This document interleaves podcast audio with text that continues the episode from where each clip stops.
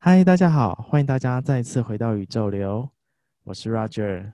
第一次来到宇宙流的朋友，在这里是一个你可以透过我们的分享以及讨论，能够有新的感受以及看见，或甚至能够让你有所觉察。我们都来自宇宙，就让我们顺应着宇宙流动下去吧。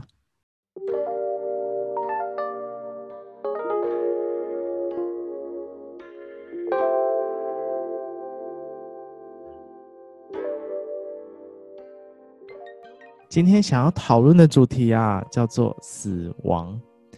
那死亡这件事情啊，或许对有些朋友来说会相当的沉重，但是会有这样一个起心动念想要聊这个话题啊，其实是其实是因为我前阵子就是看了一部韩剧，这部韩剧真的，我觉得它不仅是。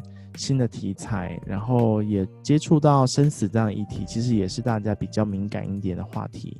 再者，他的一些陈述叙事方式其实也很不一样。那他也谈论到很多的不同的议题，除了生死之外，还谈到了，还谈到了许多，比如说还包含韩国当地的这样一个时事议题，然后也包含了一些家庭之间、家人之间的关系。还有谈到一些关于同志之间的议题等等，其实他的议题非常的多，那它的细节上处理得很好。那这部韩剧叫做《Move to Heaven》，我是遗物整理师。那这部这部韩剧啊，它其实它的内容很朴实，然后也非常的值得细细品味。相信呃，相信有部分的朋友应该也还没看过这部韩剧，也希望透过我今天的分享，有机会你也可以去看这部韩剧。那我就来稍微介绍一下这部韩剧好了。这部韩剧，那它其实有两个很重要的主角，第一个叫做朝尚九，他是一个前科犯的叔叔，然后他在有一次很意外，就是他的哥哥离开人世之后。然后他就成为他的侄子韩可鲁的监护人。那韩可鲁他其实他是一个很特别的孩子，就是他患有亚斯伯格症。那两个人就一起来去经营，就是 Move to Heaven 这个遗物整理师的这样的一个公司。那那在韩国当地其实有这样的一个职业啊，就是遗物整理师，就是这样的一个遗物整理师啊，他会在呃。他会在就是，呃，亡者过世之后，去帮他整理他的这样一个遗物，然后把这样的一个遗物再交还给这样一个家属。那在在这个片中啊，他们细心收拾亡者的东西啊，去揣测他们的人生，并向挚爱的亲友去表达他们不曾说出的告白。那每一个故事啊，其实都是真人真事的这样一个改编。那当中包含了独居老人想念遗弃自己的儿子，还有为生活打拼的青年在睡梦中死去，不被父母认同的同性恋重拾告白的勇气，深爱彼此的年迈夫妻迈向人生的尽头。那也透过他们这样一个每一个小故事、小故事的堆叠啊，那还有他们透过他们在整理遗物的这样一个过程。我们看见的每一个细节跟不同的社会缩影，最感人的桥段其实在于，就是韩科路，其实在他父亲在第一集还第二集，他在父亲过世的时候，其实他即便是整理好父亲的遗物，但是他没有把自己整理好，他没办法好好的送走父亲。那在故事的最后一集啊，他能够好好的送走父亲。那样一个过程啊，其实是非常的感动。尤其他看见了父亲是真的离开了，然后他也知道父亲的爱其实一直都在，一直留在他心里。也因为父亲的这份爱一直深藏在他心中，也支持着他，是他持续生活下去、生存下去的很重要的理由。所以，面对于死亡这件事情，在透过这部剧当中，让我有很深的感触。一个人的离开啊，其实就如同这部剧的这样的一个名称 “Move to Heaven”，就是他其实是到了另外一个维度，到了另外一个空间。那曾经在这边留下的一切啊，透过他们的整理，浓缩成一件一件的遗物，因为每一个遗物都是有情感的连接、爱的连接，能够让现现世的人啊，活着的人。都可以带着回忆走走完剩下的人生。透过这部韩剧，让我重新去思考死死亡这件事情。死亡听起来其实非常的可怕、恐惧。那我觉得在多数人的认知里面，它是一件非常可怕、不敢碰触、很敏感的话题。在讨在想这个这个话题的时候，让我很深的去。回想一件事情，让我想到，诶，我这一生当中到底什么时候开始很认真的去碰触这个死亡的议题呢？我就回想回想着，就回想到，嗯，好像是在小学的时候，还是国中的时候，有点忘了。反正那个时候是奶奶的过世，当时奶奶的过世才。很认真的感受到说，哎，原来这是死亡。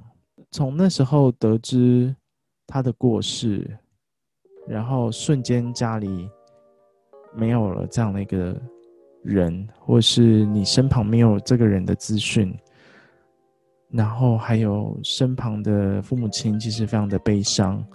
那样一个氛围跟情绪，其实一直渲染着。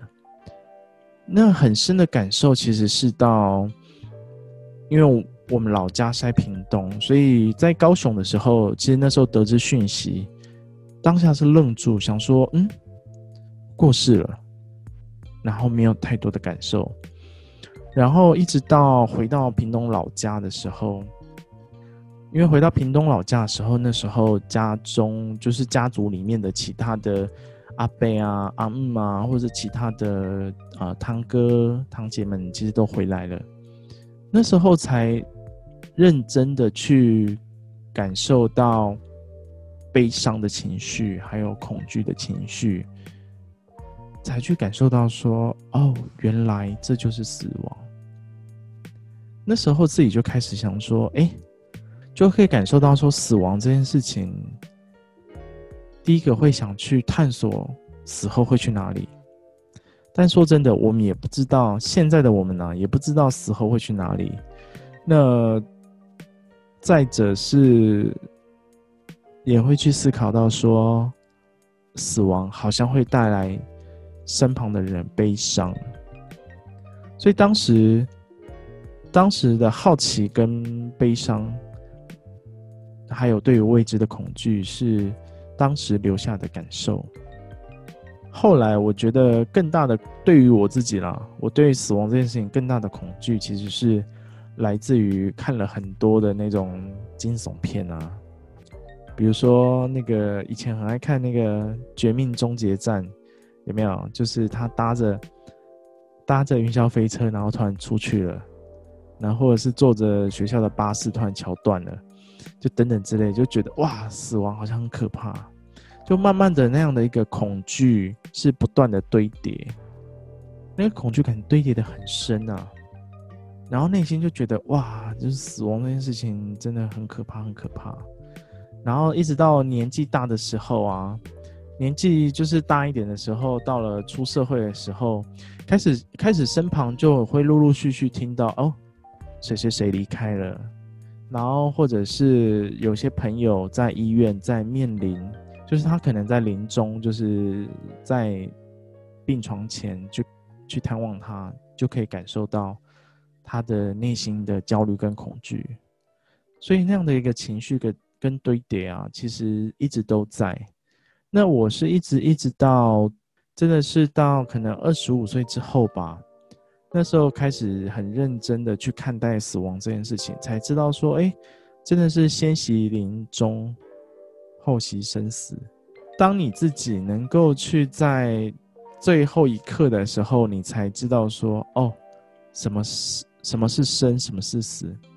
前阵子有跟朋友聊到说，就是我在芝加哥那时候，差点被一个黑人抢劫，然后他拿刀子想要刺刺伤我，这样，然后当时就觉得，哎、好像自己面临生死的那个那个边缘，就觉得哦，快死了，然后突然脑袋有很多的那种你一辈子一生当中做过的所有事情的那种画面，突然从脑中划过，然后当下的那种心跳是咚咚咚咚咚咚咚咚咚，然后跳得超快。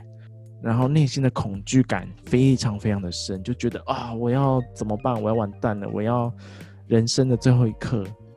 那个时候好像比较真的可以提到、体会到说，哦，原来这就是将死的这样的一个感受。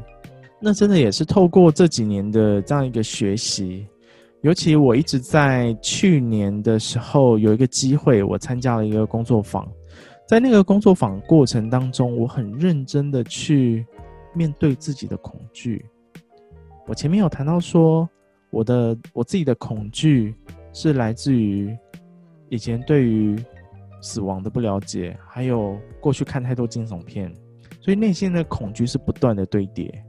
然后我在那一场工作坊当中，我就提出我的我想去调整的部分，就是面对我最担心害怕的恐惧。当我一个人。在处理跟面对恐惧的时候，我慢慢的可以，好像有点可以站在外围的角度，或是第三者的角度去理清，去看见自己内心恐惧的是什么。慢慢的，我就可以感到感受到说，哦，原来这些恐惧都是我自己堆叠的。那这些恐惧，无论是对于死亡的恐惧也好，或是对于一些惊吓的事情的恐惧也好，那都是自己的内心的堆叠。我才知道说，其实这件事情并没有可怕，也让我去认真思考到说，离开这件事情，并不是一件非常悲伤难过的事情，它也不是非常恐惧的事情。我们常说，就是。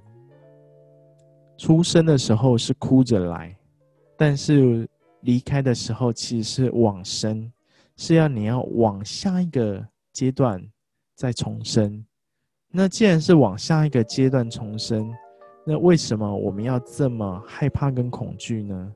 其实都是来自于内心对于未知的害怕、不了解，因而产生的恐惧感，自己就是。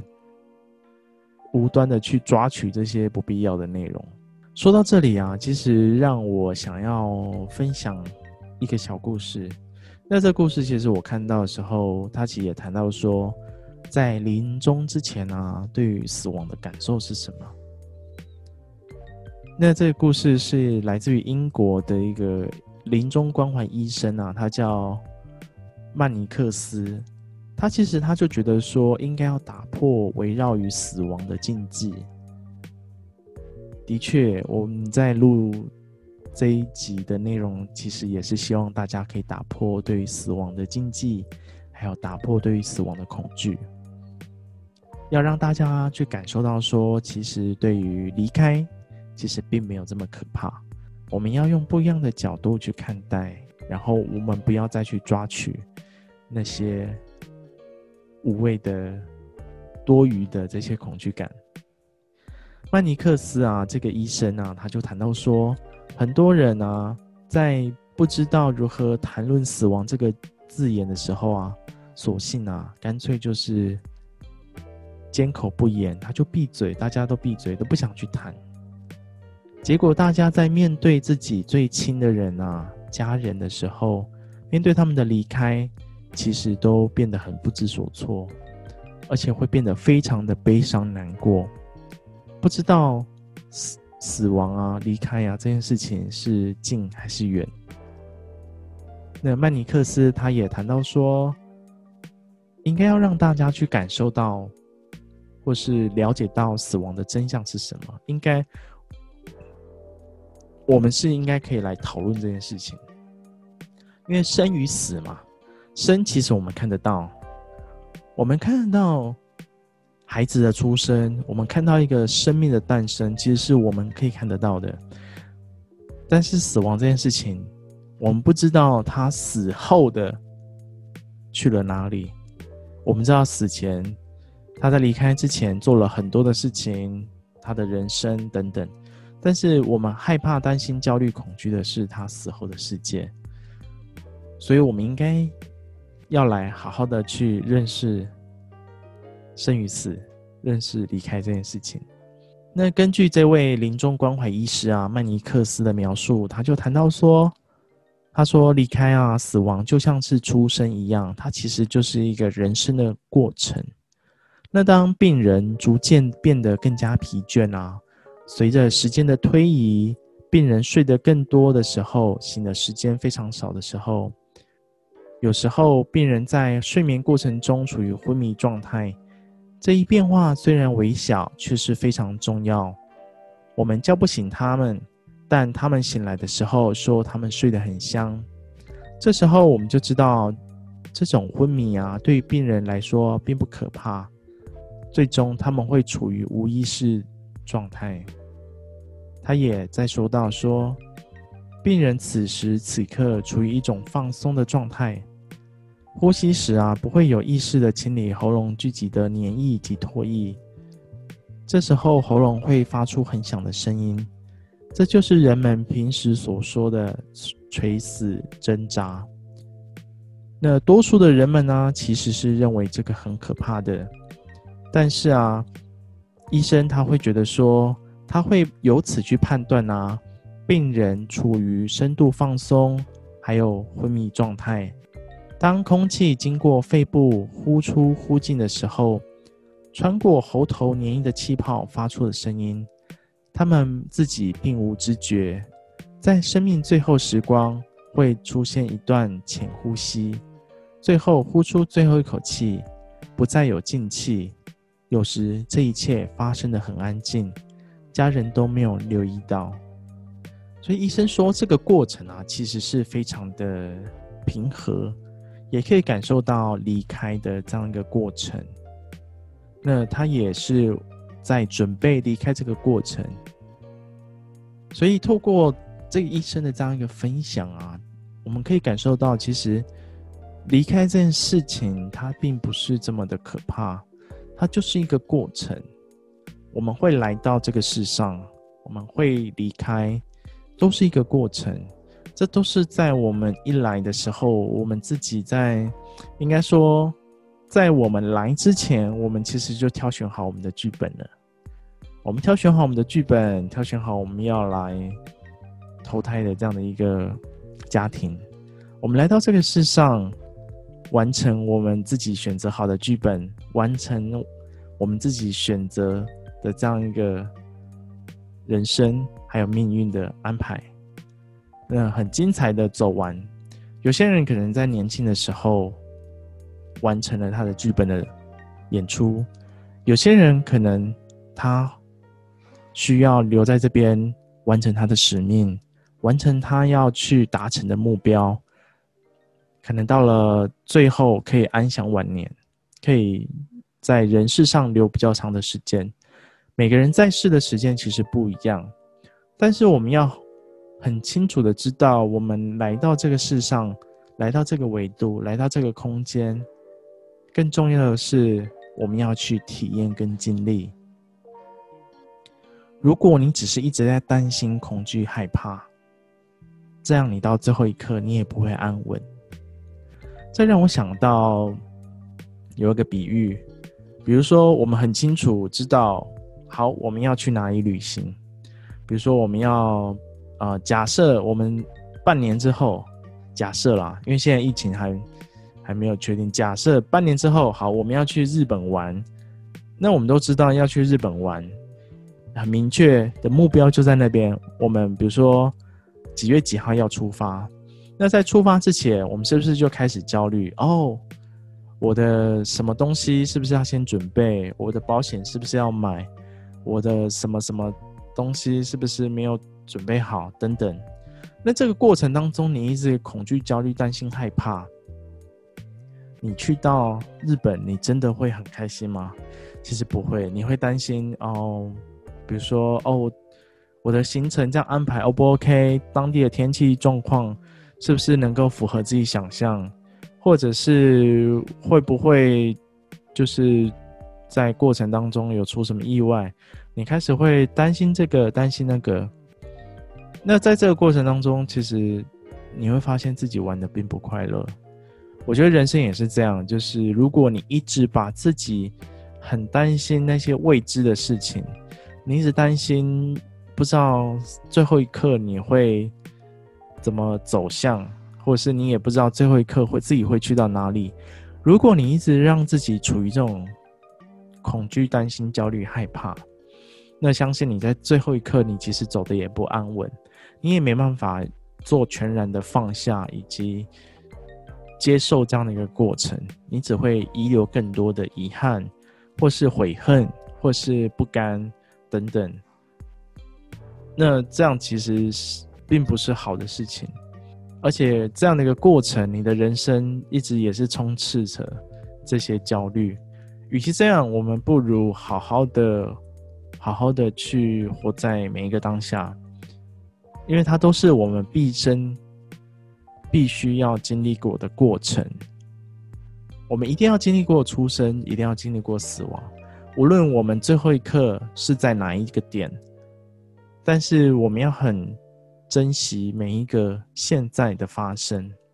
我们要很珍惜现在每一个发生，然后好好的去体验这个过程。我觉得这才是我们来到这个时代，我们来到这个时间。我们来到这个维度，来到这个空间，很重要、很重要的使命。有些人来到这里，比如说最近，我现在录音的最近，其实就是奥运。有些人的剧本，他可能就写好，比如说，哦，我就是羽球国手，我就是奥运金牌得主，或是我就是那个鞍马的银牌的运动选手。就是每个人的人生剧本，其实都是写好的。那在于我们怎么去选择，我们是否有真的好好去感受，然后去体验，然后甚至能够去超越自己每一个限制、每一个瓶颈。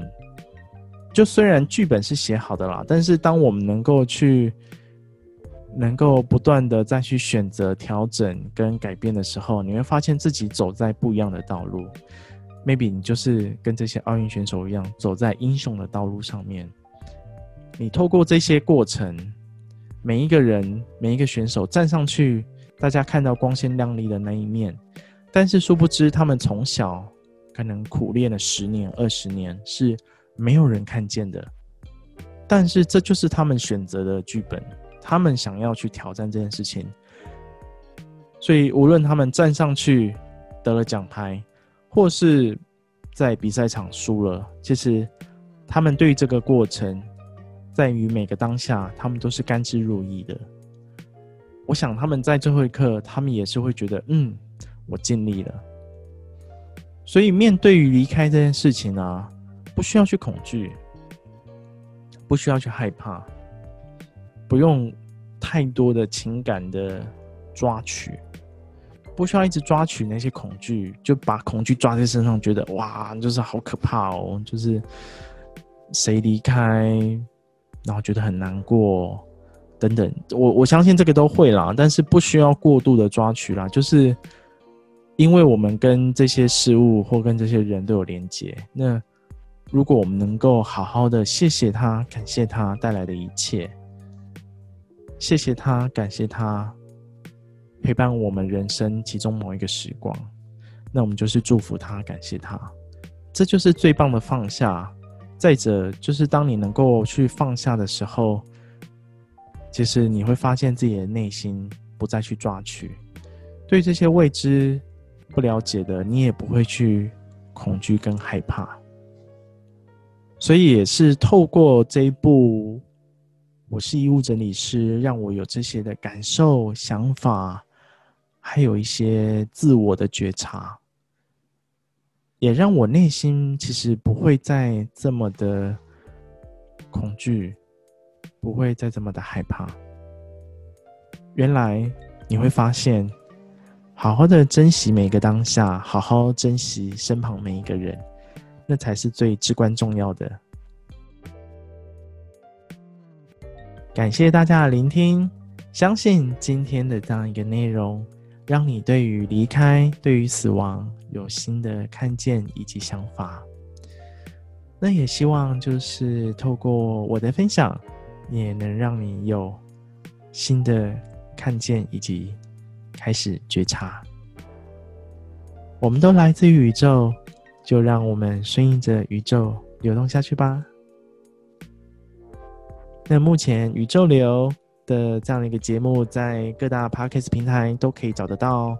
喜欢我们的这样一个分享，记得帮我分享出去。那还有追踪宇宙流的 Instagram，也可以留下你的一些感受以及想法给我哦。那宇宙流就到这边，拜拜。